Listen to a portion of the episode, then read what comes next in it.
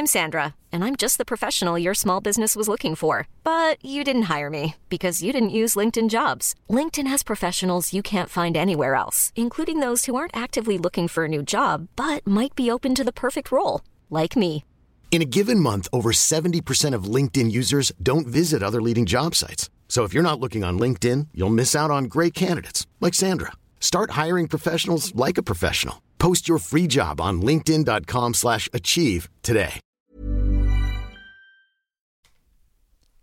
C'est avec un immense plaisir que je vous parle d'une marque que j'affectionne tout particulièrement, Mama Hangs. Mama Hangs a les produits qu'il te faut en tant que maman allaitante. La brassière et le soutien-gorge d'allaitement absorbant.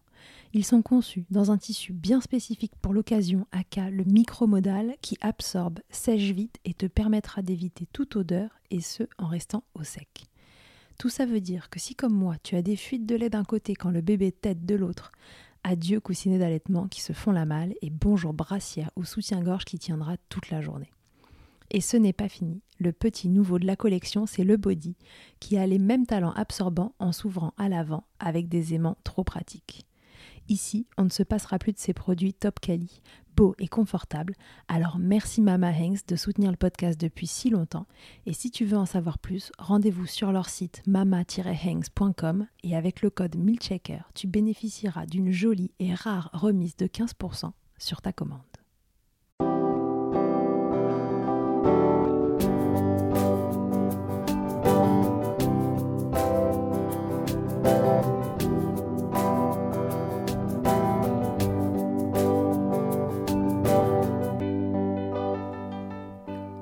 Bonjour et bienvenue dans Milkshaker, le podcast qui agite les idées reçues sur l'allaitement.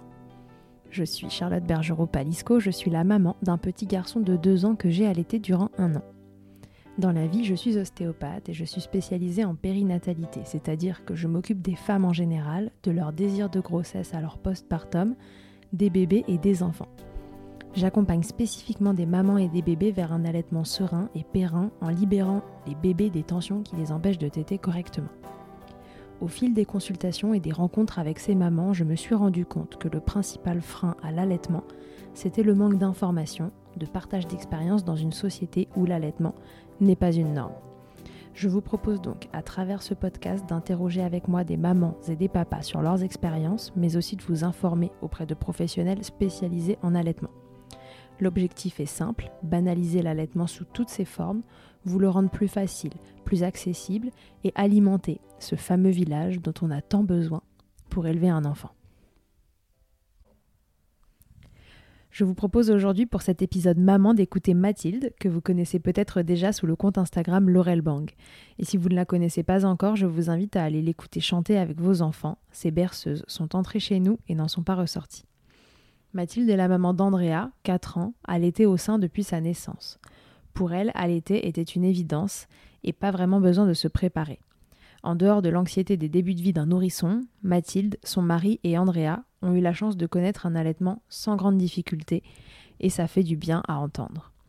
Andrea boit donc le lait qui vient exclusivement de sa maman depuis 4 ans, durant lesquels l'allaitement a évolué, au gré des besoins et des envies d'Andrea, mais aussi de sa maman. Belle écoute.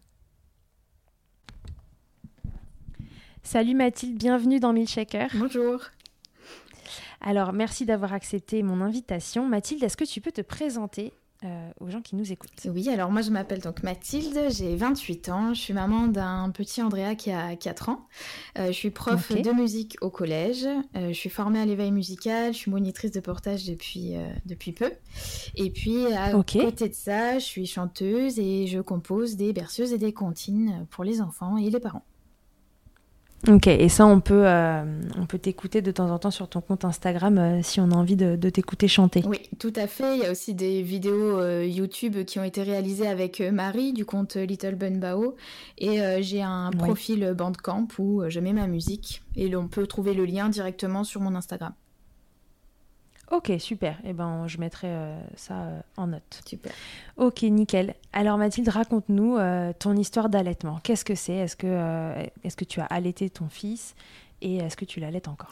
Oui, j'allaite toujours mon fils qui a 4 ans donc. Et je, je l'allaite depuis ben, sa naissance sans qu'il n'ait jamais connu ne serait-ce qu'un biberon de lait artificiel ou même de mon lait. Donc c'est un, allaitement plein. si je, au, sein, exclusif, euh, depuis, euh, depuis sa naissance. Depuis 4 ans. Mm. Ok. Est-ce que tu t'étais imaginé allaiter euh, 4 ans et plus, du coup, euh, avant d'allaiter? Qu'est-ce que tu avais comme image de l'allaitement? J'avais une bonne image de l'allaitement. J'avais pas vraiment d'a priori ni aucun jugement. J'étais euh, assez à l'aise mm. avec l'idée d'allaiter. Je voulais vraiment allaiter. C'était quelque chose d'assez évident pour moi. Euh, pour la petite anecdote, en fait, euh, j'étais loin d'être enceinte et d'avoir ce projet-là. Que j'ai fait un rêve où j'étais en train d'allaiter mon enfant, qui d'ailleurs ressemblait étrangement à Andrea. Et, ah oui. et je me rappelle de ce rêve où j'étais en train de, de, pleurer d'émotion en allaitant. Et du coup, après ça, bah, pour moi, c'était assez c'était assez euh, logique d'allaiter. Et puis euh, on est quand même assez à cheval sur euh, notre alimentation et la nutrition. Donc même mon mari me disait qu'il fallait qu'il fallait que j'allaite. J'étais tout à fait à l'aise avec avec cette idée là donc ça m'a paru quand même assez assez logique quoi de faire ça. Assez évident. Et c'était même un projet de couple en fait. Oui on n'en a pas plus parlé que ça. C'est pas quelque chose qu'on a beaucoup évoqué pendant ma grossesse. J'allaiterai et puis voilà. Ok. Et alors ça s'est passé comment les démarrages d'allaitement pour toi? Puisque c'était une évidence, est-ce que euh, les démarrages ont eux aussi été une évidence? Alors, euh, je dirais oui et non. C'est-à-dire que euh, par rapport au fameux rêve que j'avais fait, c'était quand même bien différent. j'étais j'étais très heureuse de ma première mise au sein et, voilà mais c'est vrai qu'après comme c'est le premier on s'inquiète toujours un peu de savoir ben, s'il prend bien s'il se nourrit bien et puis après surtout le le retour à la maison euh, après la maternité où il n'y a plus personne pour nous dire si ça va. Donc euh, là, j'ai eu pas mal en fait euh, d'angoisse, surtout de savoir si tout se passait bien, mais par rapport, je pense, à d'autres qui ont peut-être connu des freins, beaucoup de crevasses très douloureuses, ça a été au niveau douleur et, mise en place, c'était plus c'était plus de, l'inquiétude de savoir si je faisais bien. Après, j'avais un, quand même un, un, rêve c'est-à-dire un réflexe d'éjection fort sur un, sein.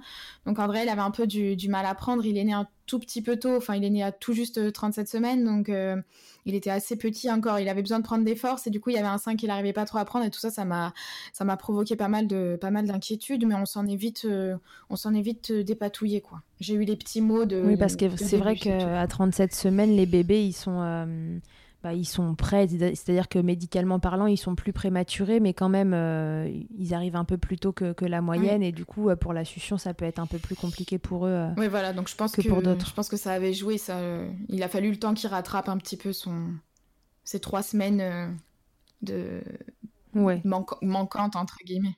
Oui, donc toi, s'il y a eu un souci, c'était plutôt dans le fait de, voilà, de, faire confiance à cet allaitement et de se dire c'est bon, il prend assez, euh, il prend assez de poids, il se nourrit bien et, euh, et tout roule. Oui, c'est ça, c'était euh, c'était plutôt ça. Et du coup, j'ai pu beaucoup parcourir euh, tous les sites pour aller chercher plein plein d'infos et c'est là aussi que, que j'ai commencé à avoir euh, des connaissances sur l'allaitement du coup toute seule parce que j'avais personne vraiment pour me dire euh, si c'était bon ou pas, mhm. ni les puéricultrices qui passaient à la maison, ni les sages-femmes, enfin on me disait que ça allait mais moi j'avais besoin vraiment qu'on me rassure plus, qu'on me dise oui oui c'est bon, j'avais vraiment besoin d'être assurée dans, dans ce que je faisais. D'autant que j'avais ce, petit problème avec un sein. Euh, on commençait à me dire que peut-être je pouvais tirer mon lait, lui donner au biberon. Pour moi, c'était pas du tout possible. J'avais vu que le biberon, ça pouvait être euh, problématique après. Donc, enfin, vraiment, j'ai eu plein de juste des petites, euh, des petites inquiétudes comme ça de, de, mise en place, mais pas de, de vraies douleurs et de grosses galères d'un point de vue vraiment physique, quoi.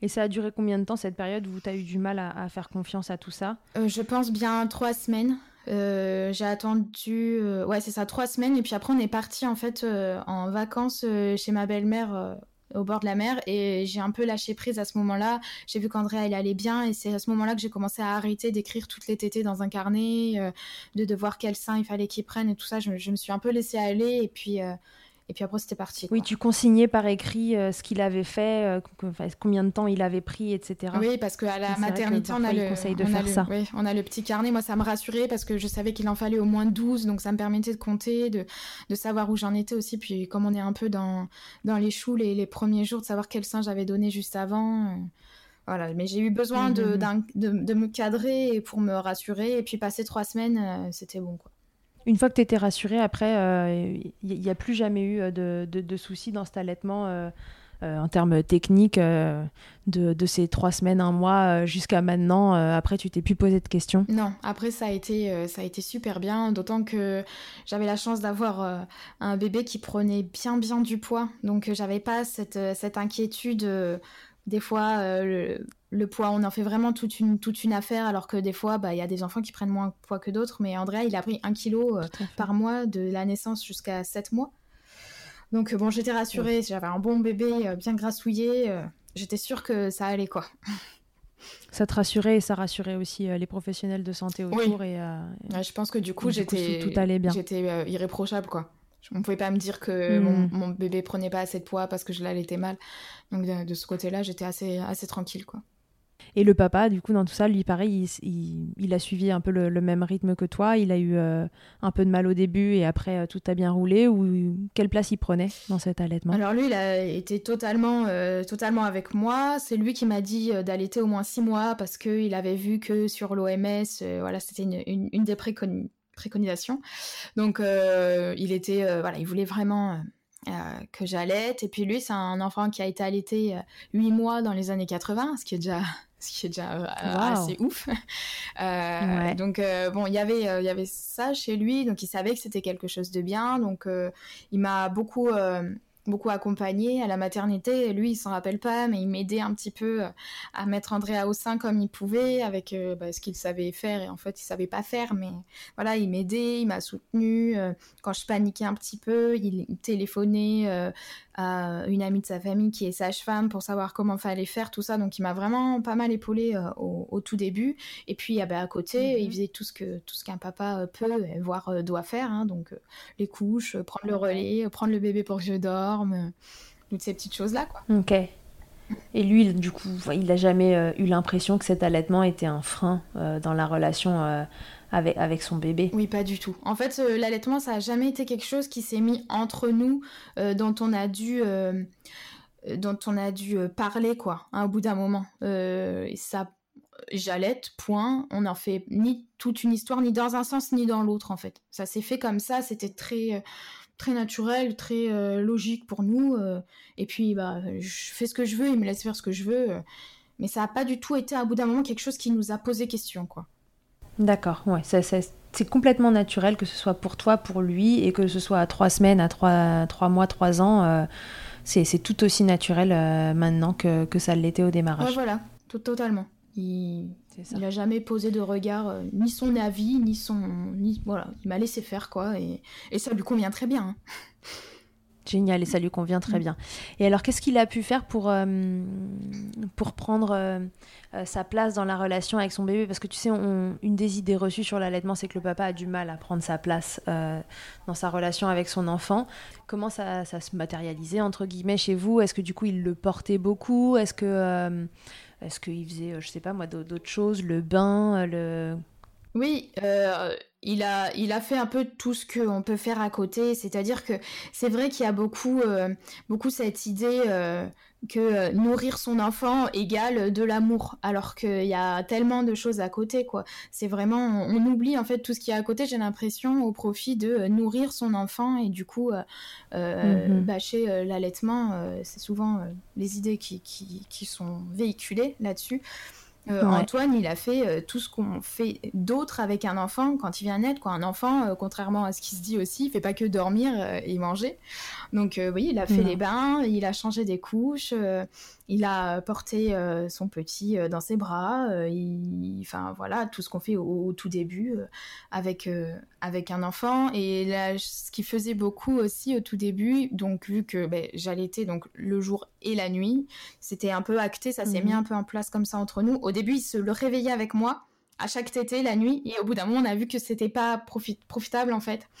Euh, qu'il travaillait, du coup il avait pas encore pris son congé au bout d'un moment, donc euh, il faisait ça, il se réveillait avec moi à chaque tété, et après il allait, il allait travailler le matin, donc c'était, c'était pas possible. Euh, c'était pour me soutenir. Mais ça partait d'une bonne intention, mais euh, en fait, mais finalement, ça... c'est trop fatigant. Voilà, c'est trop fatigant. ce qu'on a fait, du coup, bah, moi, je, je m'occupais des nuits, bien sûr. Donc, j'allaitais Andrea la nuit. Et puis, quand venait le matin, que lui, il était réveillé, que Andrea, c'était son réveil définitif, et ben, on faisait, je faisais la dernière tétée de, de la nuit.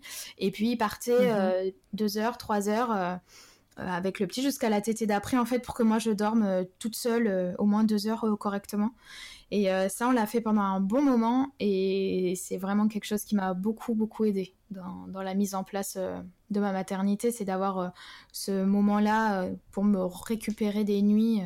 et ça a duré un petit peu, donc ça, c'est vraiment quelque chose, je pense, qui lui aussi lui a permis de faire du lien avec son petit parce que c'était des têtes-à-tête qu'il avait avec lui. C'est un moment privilégié, ouais. Mhm.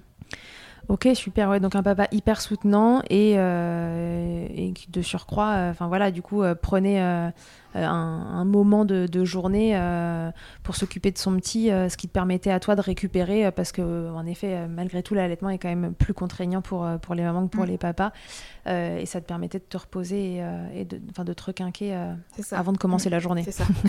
et après, ben, on redémarrait quoi. ok. et alors, tu as euh, repris le boulot à un moment. Oui. J'imagine.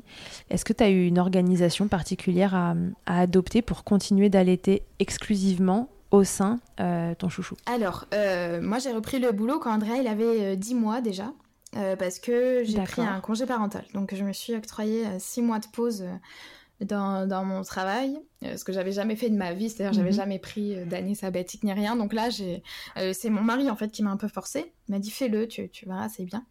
Donc euh, je me suis lancée, donc j'ai pris six mois et c'est vraiment sans regret parce que je pense que j'aurais pas pu reprendre de toute façon euh, à ces deux mois et demi, trois mois, euh, c'était pas, pas, possible. Donc euh, il était déjà mhm. grand, ce qui a ma, grand entre guillemets, ce qui m'a permis du coup d'être assez sereine sur l'allaitement parce qu'il était déjà bien mis en place.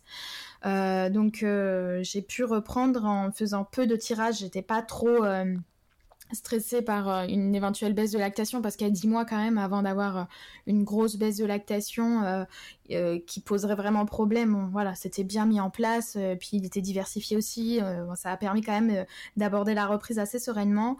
moi, je suis donc prof et je suis remplaçante, ce qui fait que j'étais amenée un peu en fait à vadrouiller un peu partout. et là, ça a été un peu le coup dur quand j'ai repris parce que le rectorat m'a envoyé euh, à 86 km de chez moi. Donc je faisais 180 km euh, pour aller au travail euh, par, jour. Donc là, ça a été un peu, un peu difficile. Donc il a fallu que je gère l'allaitement nocturne, l'allaitement diurne mhm. et 180 km par jour. Donc euh, bon, voilà. Ouais. C'était vraiment là, de, euh, je suis en congé parental jusqu'à 10 mois à euh, reprise du boulot, 180 bornes par jour. C'était. T'as dû être un peu saisi par la fatigue, Oui, totalement. Mais bon, j'ai réussi à, quand même à garder le cap.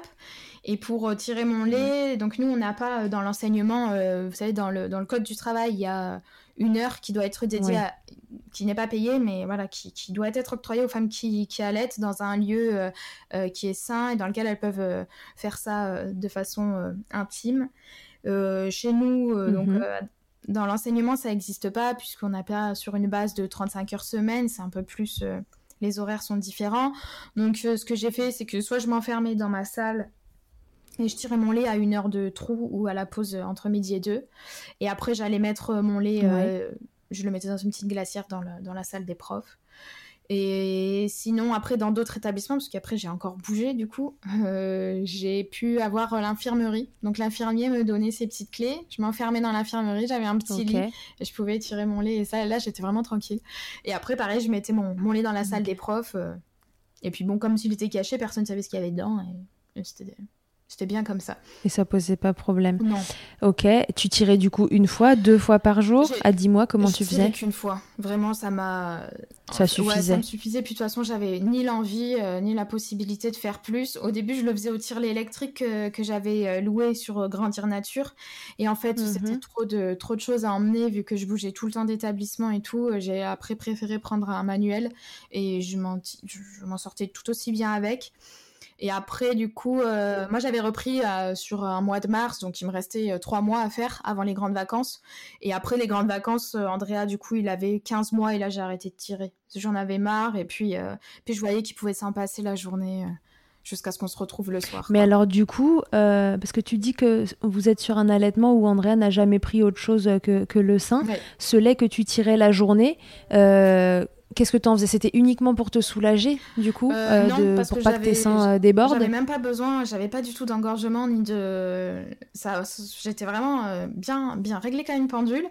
non, c'était pour que, pour moi, pour me rassurer, je voulais qu'il ait un apport. un apport lacté, sachant que André il prenait pas de produits laitiers puisqu'on est végétarien, mais presque végétalien. D'accord. Donc je voulais pas qu'il ait des yaourts ou, des choses comme ça, donc je, je lui donnais un gobelet de lait euh, chez, euh, chez son assistante maternelle. Et il a bu dans les tasses 360 là. On avait essayé de checker avant ma reprise. Du coup, il prenait ça là-dedans. Puis au bout d'un mois, en fait, il prenait plus tout. Donc on a, j'ai arrêté parce que ça était. Oui, c'est là que tu t'es dit c'est pas utile si lui il le boit pas euh, et que moi je j'ai pas besoin de me soulager d'un trop plein de lait pendant la journée. c'est ça. Pas utile de, de, mettre tout ça en place. Ok, donc il buvait un peu de lait chez l'assistante maternelle dans une tasse 360. Ok, très bien. On rappelle, la tasse 360, c'est euh, en fait bah, une tasse, hein, tout simplement. Et euh, la fermeture est faite de telle façon que les enfants peuvent venir poser leurs lèvres dessus comme sur un verre. Et quand leur lèvre supérieure vient euh, se déposer sur le couvercle, ça appuie dessus et ça laisse le liquide coulé dans la bouche euh, du bébé. voilà. Et donc ça permet de ne de, pas passer euh, par la phase biberon et qu'ils acquièrent euh, bah, une déglutition plus, plus classique au verre. Voilà, c'est ça. Je voulais absolument éviter la confusion. J'avais très peur de la, la mhm. confusion synthétine, donc j'ai ouais, t'étais informée sur ça et tu t'avais peur que ça vous arrive. Ouais, j'aurais pu prendre le risque, mais j'avais, j'avais pas, je me, je me le sentais vraiment pas, donc on a fait en sorte qu'il n'y ait pas besoin de d'introduire des biberons, on n'a même pas essayé en fait. Ok, d'accord. Donc bah, de toute façon, ça se passait bien comme ça et, euh, oui. et c'était parfait. Oui, oui. ok, donc là on est aux 15 mois d'Andrea. Après, tu as continué de, de travailler. On est même après les 15 mois mm. d'Andrea, tu as continué de travailler. Là, tu avais pu attirer la journée. Il t'était quand vous voyez. C'est ça, à la demande quand, on, quand on se voit. Mm. Et là, on, on, passe de, de 15-16 mois euh, à 4 ans euh, sur, sur ce même rythme. C'est ça il y a eu d'autres étapes entre les deux on a, on a continué comme ça après, et puis ben, l'allaitement se euh, fluctue et, et s'ajuste en fonction et de ses besoins et de comment il grandit euh, entre ses 15 mois et, et maintenant. quoi. Mathilde, donc dans ton cas, on est sur un allaitement, je pense que vous allez vers un sevrage naturel. Oui, c'est pour l'instant ce que, ce que je me dis, mais en fait, euh, j'ai pas envie de me dire euh, euh, je vais un sevrage naturel parce que ça veut dire que je me pose cet objectif et que le sevrage naturel, on n'a aucune, aucune maîtrise dessus. C'est-à-dire c'est à, à l'enfant que revient ce, euh, la décision d'arrêter ou pas l'allaitement. Sauf que l'allaitement, ça se vit aussi à deux. Et euh, je ne veux mhm. pas me dire que je fais absolument un sevrage naturel parce que si un jour, euh, d'ici là, j'en ai marre, j'arrêterai de moi-même et je ferai un sevrage induit. donc, je préfère dire que là. tu, te laisses, tu laisses venir. Je laisse venir, je laisse voir comment, comment ça va comment on va évoluer aussi. Là, on est sur un allaitement qu'on négocie déjà par moment. C'est-à-dire qu'il n'y euh, a plus euh, aussi ce euh, forcément à la demande en fait parce que des fois la demande ben moi je réponds non parce que là je suis pas disposée que je fais autre chose que je suis occupée ou que j'ai juste pas envie et on n'est plus mhm. sur un besoin absolument vital d'un enfant à ce moment-là on peut il y a des, des alternatives et, et quand c'est vraiment pas possible bien sûr je lui propose le sein ou enfin il me le demande. Donc on est plus sur quelque chose où mhm. voilà on, négocie un peu et, je trouve ça important euh, j'insiste vraiment sur le fait qu'on on arrêtera quand on veut. C'est-à-dire euh, ou lui euh, s'il a envie avant moi ou moi si j'ai envie avant lui quoi. Ouais L'allaitement, quand ça commence, voilà, aujourd'hui, ce qui est ce qui est décrit et ce qui est euh, accepté euh, complètement, c'est qu'il faut que ce soit un allaitement à la demande. Et donc petit à petit, avec l'évolution de cet allaitement, euh, vous êtes passé sur un allaitement bah, un peu moins à la demande, mais au bon vouloir des, deux parties. comment ça évolue? À, quel moment, toi, tu as pu instaurer ce, ce, côté plus négociation ou enfin à la demande de maman aussi. Voilà, c'est mm. pas que que Andrea qui, qui, décide quand il a envie de téter. À quel moment ça, ça peut se mettre en place, ça Ou en tout cas, à quel moment dans votre histoire ça a pu se mettre en place? Alors, comme ça, de mémoire, je ne pourrais pas dire vraiment quelque chose de, de vraiment tranchant. I'm Sandra, and I'm just the professional your small business was looking for. But you didn't hire me because you didn't use LinkedIn jobs. LinkedIn has professionals you can't find anywhere else, including those who aren't actively looking for a new job, but might be open to the perfect role, like me. In a given month, over 70% of LinkedIn users don't visit other leading job sites. So if you're not looking on LinkedIn, you'll miss out on great candidates like Sandra. Start hiring professionals like a professional. Post your free job on linkedin.com/achieve today. Et Mama Hanks ne s'arrête pas là. Si tu as envie une fois la tétée finie de garder ton bébé tout contre toi en ayant les mains libres, laisse-moi te parler de leur porte-bébé Carry and Pack. Je suis une fervente adepte des écharpes de portage, mais l'ostéopathe que je suis sait que leur mise en place peut parfois vous freiner, vous ou votre moitié. Mais aussi ô combien le portage peut être indispensable pour certains bébés. Chez Mama Hanks, pas de compromis. Le porte-bébé Carry and Pack est en fait un vêtement confortable que tu enfiles comme un t-shirt et dans lequel ton bébé va pouvoir venir se lever tout en respectant sa position physiologique l'enroulement de sa colonne, l'écartement de ses hanches, ainsi que le dégagement de ses voies respiratoires, grâce à des systèmes de serrage des pans de tissu. Ce tissu, justement, il est tout doux.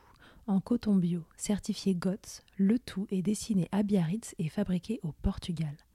Tu pourras l'utiliser de la naissance jusqu'aux 10 kg de ton bébé, de quoi t'assurer un certain nombre de câlins collés serrés. Ici, on n'a utilisé que ça pour bébé numéro 2. Pour toutes les infos, tutoriels et découvrir leur gamme de vêtements de portage, ça se passe toujours sur le site mama-hangs.com et tout pareil, avec le code MILCHECKER, tu bénéficieras d'une remise exceptionnelle de 15%. Parce que ça se fait vraiment aussi au, feeling, quoi. On voit, ou d'un moment, on connaît son enfant, on voit quand il y a quelque chose qui peut être un peu détourné, parce que là, bah, bah des fois j'ai la flemme quoi de, de m'installer pour euh, pour allaiter. Donc mais je dirais que déjà autour de deux ans deux ans et demi on peut euh, dire euh, attends deux secondes je, fais quelque chose. Déjà ça a commencé je pense par faire patienter une tétée. Et puis après là par exemple quand c'est la nuit bah là je lui dis on va attendre demain matin. Et puis il se rendort et et puis voilà, on, passe comme ça. Ou alors il est en train de faire quelque chose et moi une autre, et là d'un coup il veut téter, je lui dis non. Là, j'ai pas envie, on fait autre chose. Mais euh, ça se fait vraiment ouais, progressivement et puis vraiment au, au vu de chaque situation, quoi. C'est-à-dire un enfant, euh, là, Andrea, il est tombé, il veut absolument. Euh, bon, je vois que c'est pas négociable, quoi. Tant pis. voilà, je peux pas lui refuser ce soin-là à ce moment-là. Mais c'est vraiment ça évolue vraiment avec, euh, avec l'enfant et, sa demande et dans, quelle mesure il est capable de gérer aussi euh, une frustration parce que plus il grandit, plus, plus il gère aussi euh, tout seul. Donc voilà, je fais un peu vraiment au, ressenti, mais je pense vers deux ans, deux ans et demi, on peut déjà commencer, enfin j'ai commencé à, à ou décaler, faire patienter, et puis des fois en faire carrément. Oui, et puis parfois il patiente et en fait il passe à autre chose. Et... Oui, c'est ça. Parce que des fois, euh, c'est le, fameux genre de, de tété qu'on connaît quand il commence à être grand. C'est euh, il vient, ça dure euh, une seconde et demie, et puis, et puis il repart aussi vite qu'il est venu. Puis toi, en attendant, tu dois te mhm. rhabiller. Donc ouais, ce genre. pour une seconde et demie. C'est ça. Juste pour se mouiller la gorge. Des fois même pas. Il avait la gorge un peu sèche. ok. Comment il est vécu cet allaitement de, de bambin euh, par euh, ton entourage, ta famille, euh, tes, amis, le, boulot, ton environnement. Est-ce que c'est quelque chose de, naturel autour de toi, autant que ça l'est pour toi et, et, pour ton conjoint, ou est-ce que c'est quelque chose avec lequel bah, il faut euh, dealer avec euh, les amis, la famille et autres Alors, avec la famille, on n'a pas du tout eu de, de, problème, je pense, parce que aussi, les gens autour de moi ont vu mon, mon évolution en termes de connaissances sur l'allaitement, et, et, donc du fait que bah, finalement, j'étais quand même assez bien renseignée sur ce que je faisais. Donc, j'ai jamais eu de, mhm.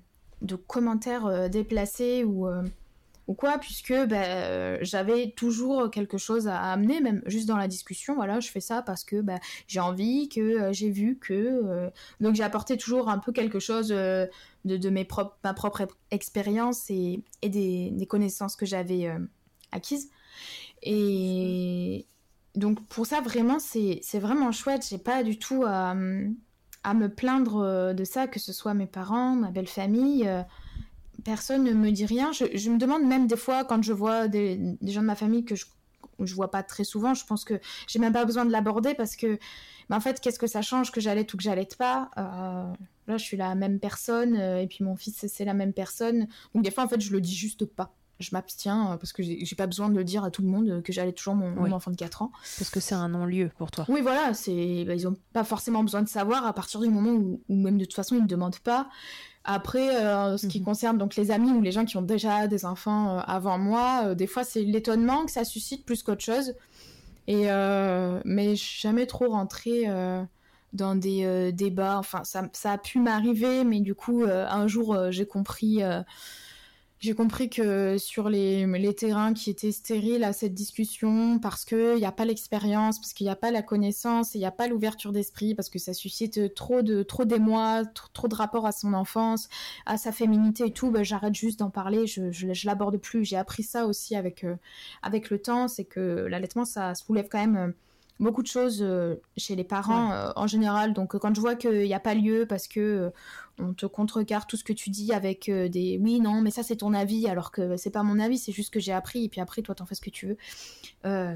et c'est pas grave en fait, chacun fait, fait mhm. ses choix, mais juste voilà, avoir des connaissances sur l'allaitement, ça, ça se discrédite encore.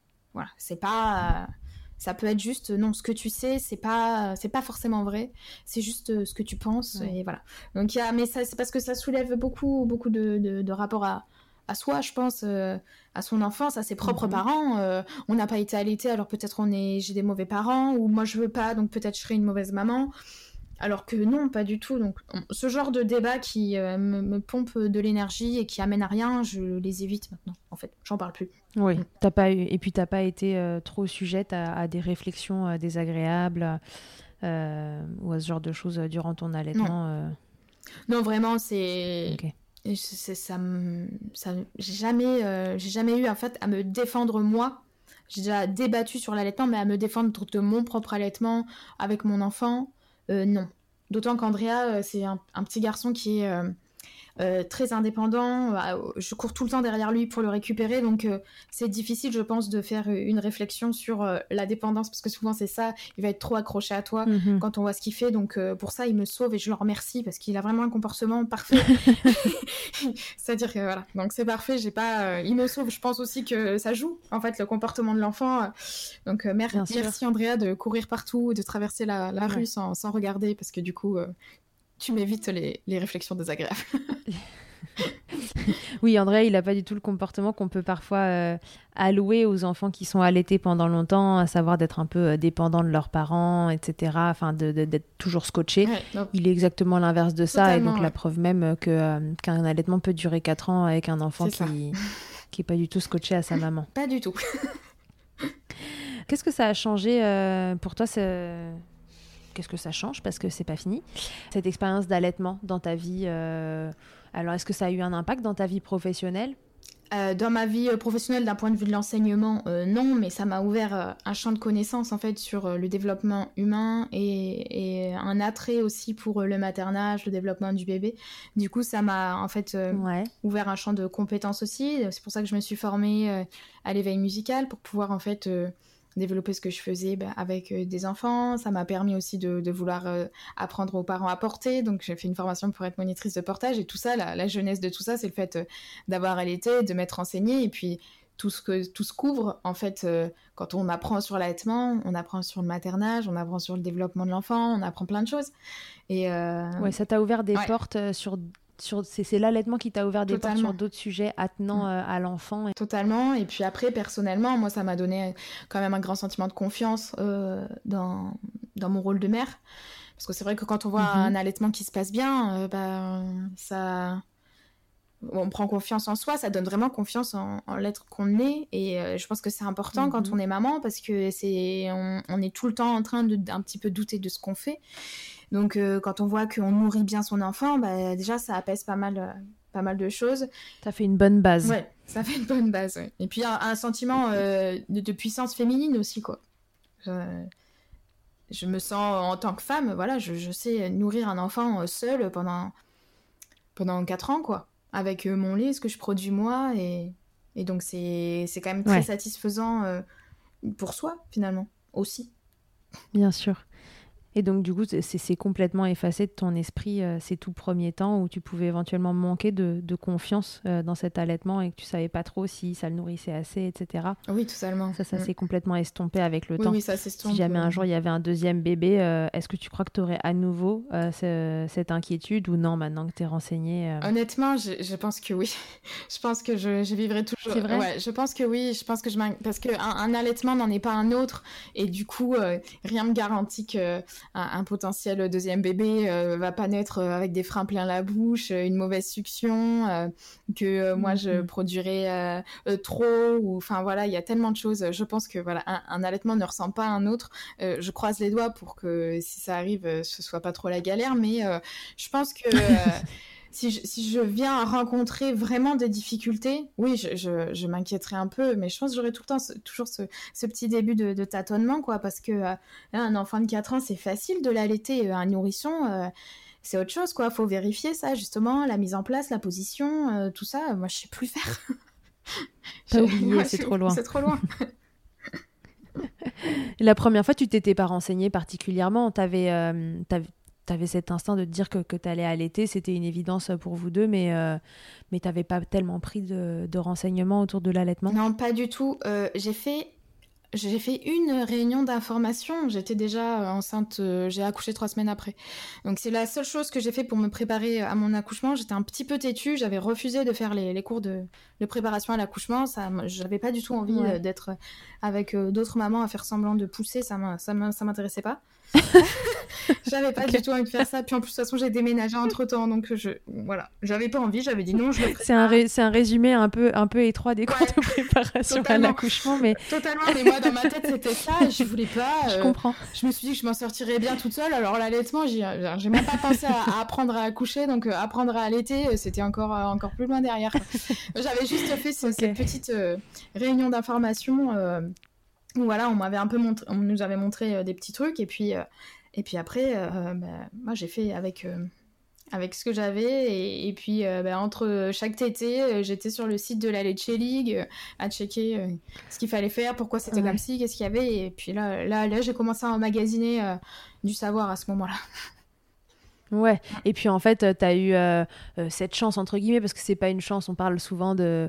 On parle toujours plus facilement des trucs qui se passent, mm. passent bien que des trucs qui ne se passe pas bien que des trucs qui se passent bien, mais il y a aussi plein d'allaitements qui se passent bien. Et d'ailleurs, ça fait, ça fait plaisir de, l'entendre. Il y a des fois où juste, bah, en effet, c'est quand même euh, assez, euh, assez naturel. Et et euh, il, y a, des fois où juste ça roule. Et que même si tu as eu ces petites angoisses au démarrage et d'un peu de, manque de confiance dans, dans le fait qu'il était assez nourri ou que tu faisais bien, etc., voilà, clairement, c'est un allaitement qui, roule depuis le début. Totalement. Oui, oui, vraiment. C'était juste, moi, c'était vraiment juste des inquiétudes personnelles de mise en place d'un allaitement et d'une maman qui vient d'accoucher, quoi, qui se pose des questions. Mais, euh, bien sûr, et puis qui devient maman. Oui, voilà. Tout simplement. Après, bah, eu, on a tous nos petits désagréments au début. Euh, on a les seins énormes, euh, voilà, un petit peu engorgés. Bon, ça, on y passe un tout petit peu toutes, mais rien de bien. voilà, j'ai pas pleuré en allaitant les seins en sang, quoi. Donc, bon. Ça aurait oui, pas eu de mastite, d'engorgement, de trucs euh, vraiment galères à, enrayer. Non, non, vraiment, j'ai, j'ai, été assez chanceuse, donc. Euh, oui, mais ou juste, ça s'est oui, voilà, passé oui, oui, ça c'est, oui, voilà. J'ai mm. pas, j'ai pas rencontré de grosses difficultés, non, c'est sûr. Tant mieux. Et alors, du coup, euh, comme maman qui n'a pas rencontré de grosses difficultés et qui allait son enfant depuis maintenant 4 ans, est-ce que euh, quel conseil tu pourrais donner à, une maman qui voudrait allaiter et qui se pose des questions Mais du coup, qu'est-ce que ce serait ton meilleur conseil Je dirais de bien s'informer avant pour justement pas connaître euh, ces moments de, doute au début. Donc, de bien s'informer, de bien s'entourer, euh, voilà, de, trouver des, ressources et pour aussi faire un choix d'allaitement qui lui ressemble et qui, sera son choix vraiment à elle et qui soit éclairé c'est-à-dire de, ses connaissances et mhm. des ressources qu'elle aura justement trouvées. Et surtout, bah, de se faire confiance et de faire confiance à son bébé. Parce que le bébé, il nous parle et, généralement, c'est quand on, quand on se connecte à lui qu'on arrive à, mieux mettre en place son allaitement. Moi, c'est ce que c'est un des seuls conseils que m'a dit mon mari. Regarde-le, fais-lui confiance et il va te dire. Et effectivement, en fait, il nous dit quand il a envie de téter. On, quand on arrive à se mettre un peu en osmose avec le bébé, je pense qu'on débloque pas mal de choses aussi. Ouais, donc essayer de d'être enseigné pour, pour savoir si, si un problème arrive, savoir comment le, aller chercher de l'aide pour le régler. Mais sinon, euh, ce serait euh, juste euh, regarde ton bébé et, et essaie d'apprendre à le connaître.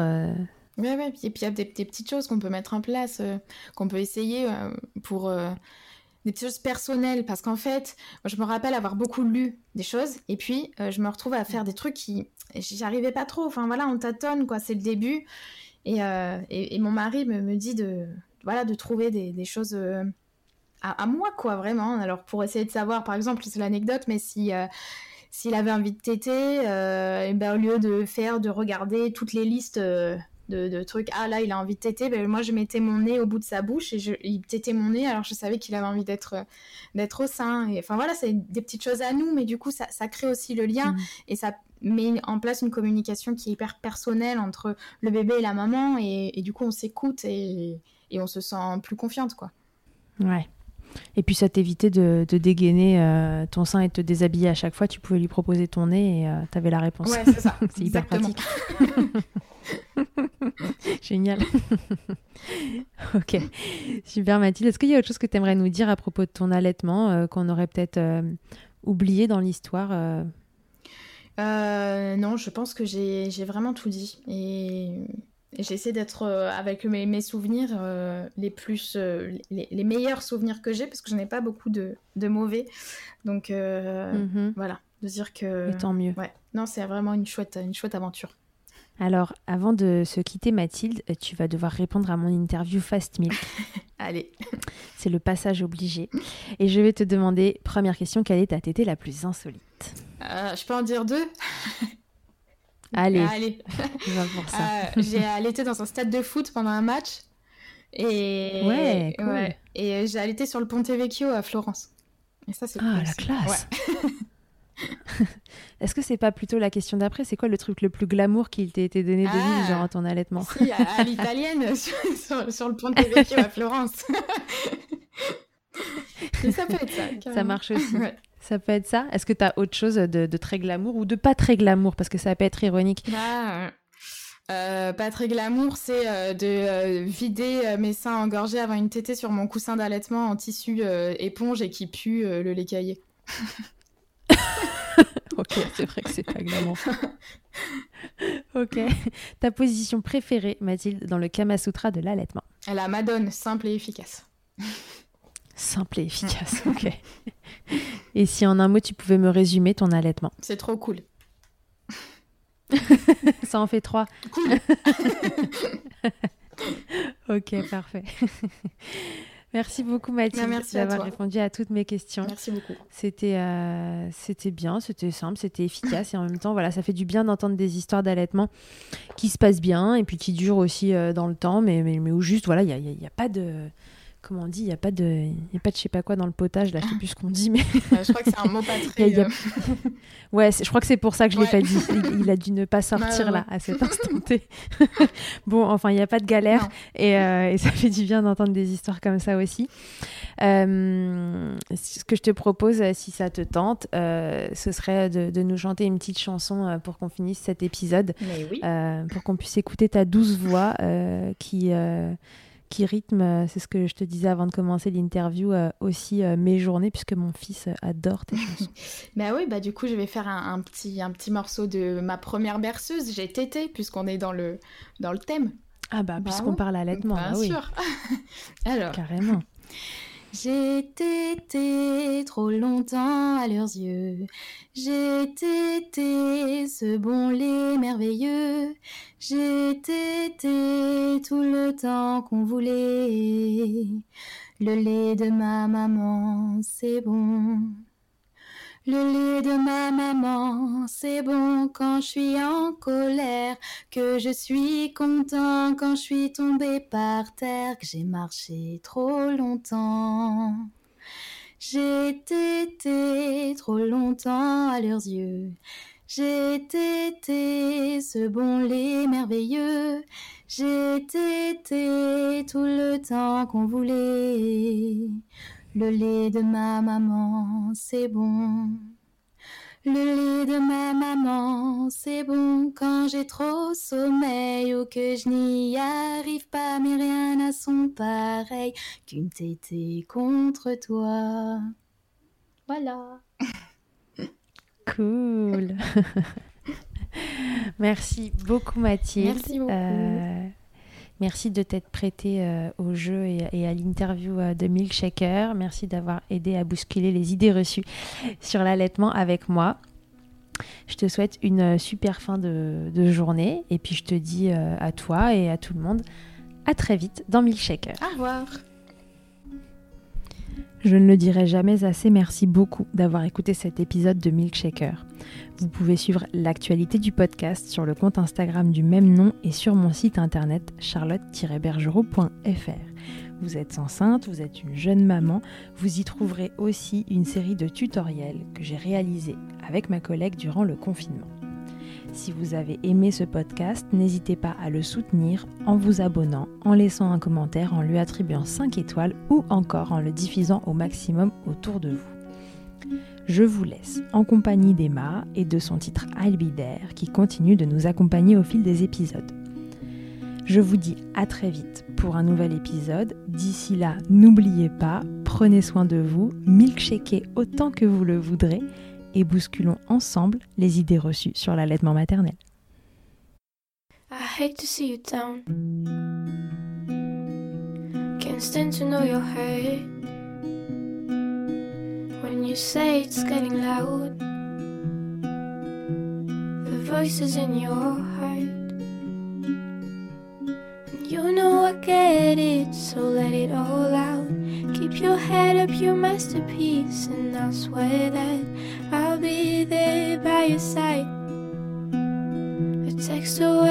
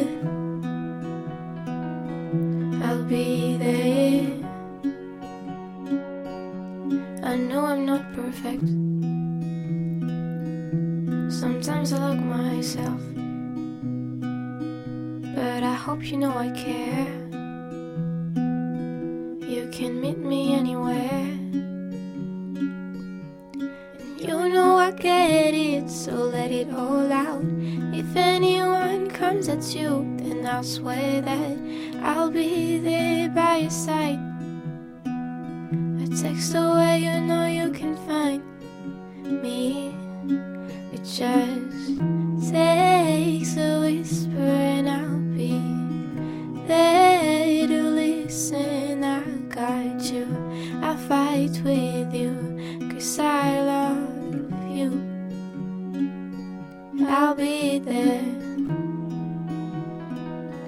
I'll be there.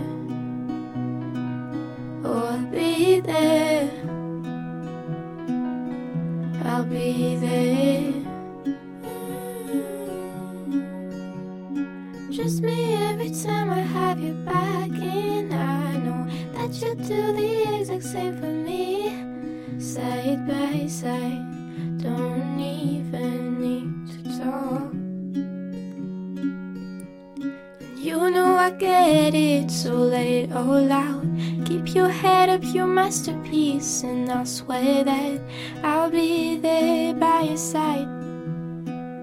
A text away, you know you can find